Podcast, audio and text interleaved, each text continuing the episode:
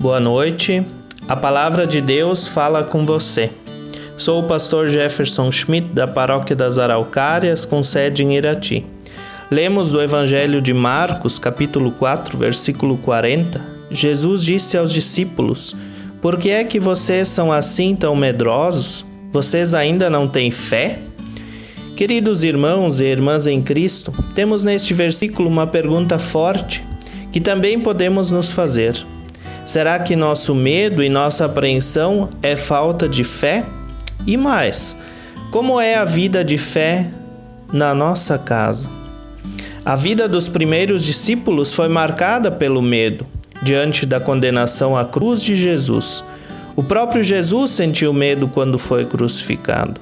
Sentir medo não é falta de fé, é demonstração da nossa fragilidade e humanidade.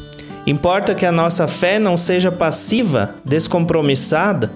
Cristo não veio ao mundo para que seus seguidores e seguidoras se tornassem preguiçosos na fé. Muito pelo contrário. Porém, há que se dizer que viver a fé não é um peso, e sim algo que traz uma alegria profunda, que faz com que o mundo possa ser visto com outros olhos. Viver a fé é de fato fazer a diferença, é apontar não apenas erros, mas buscar alternativas e mostrar àqueles que estão desorientados e perdidos em nosso mundo que existe um caminho, que existe alguém que cuida.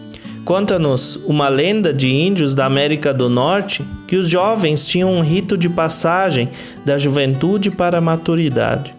No final da tarde, o pai precisava levar seu filho ou filha para a floresta, para o alto de uma montanha, e lá vendar os olhos e deixá-lo sozinho durante toda a noite. O jovem não podia remover a venda até que os raios do sol brilhassem no dia seguinte. Não podia gritar por socorro. Tinha que passar toda a noite lá para ser considerado adulto. Também não podia contar dessa experiência para os outros jovens, porque cada um tinha sua forma de se tornar maduro. Lá na montanha, passavam por muito medo. Os animais se aproximando sentiam frio, fome e sede. Podiam ser atacados, estavam ameaçados como seres humanos. Tudo dava medo.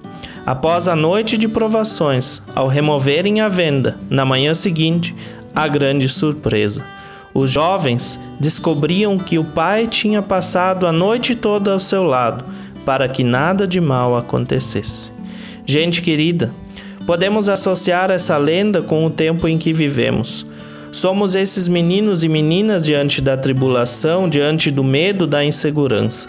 Mas podemos estar certos de que não estamos sozinhos. Temos Deus, o nosso Pai que cuida de nós. Permanecemos, pois, confiantes. Não vamos perder as esperanças, pois Deus está do nosso lado, nos sustentando, protegendo, amparando neste tempo. Como palavra de oração, que vocês podem repetir em oração, leio o Salmo 16, o versículo 5. Tu, ó Senhor Deus, és tudo o que tenho. O meu futuro está nas tuas mãos. Tu diriges a minha vida. Que assim seja. Amém.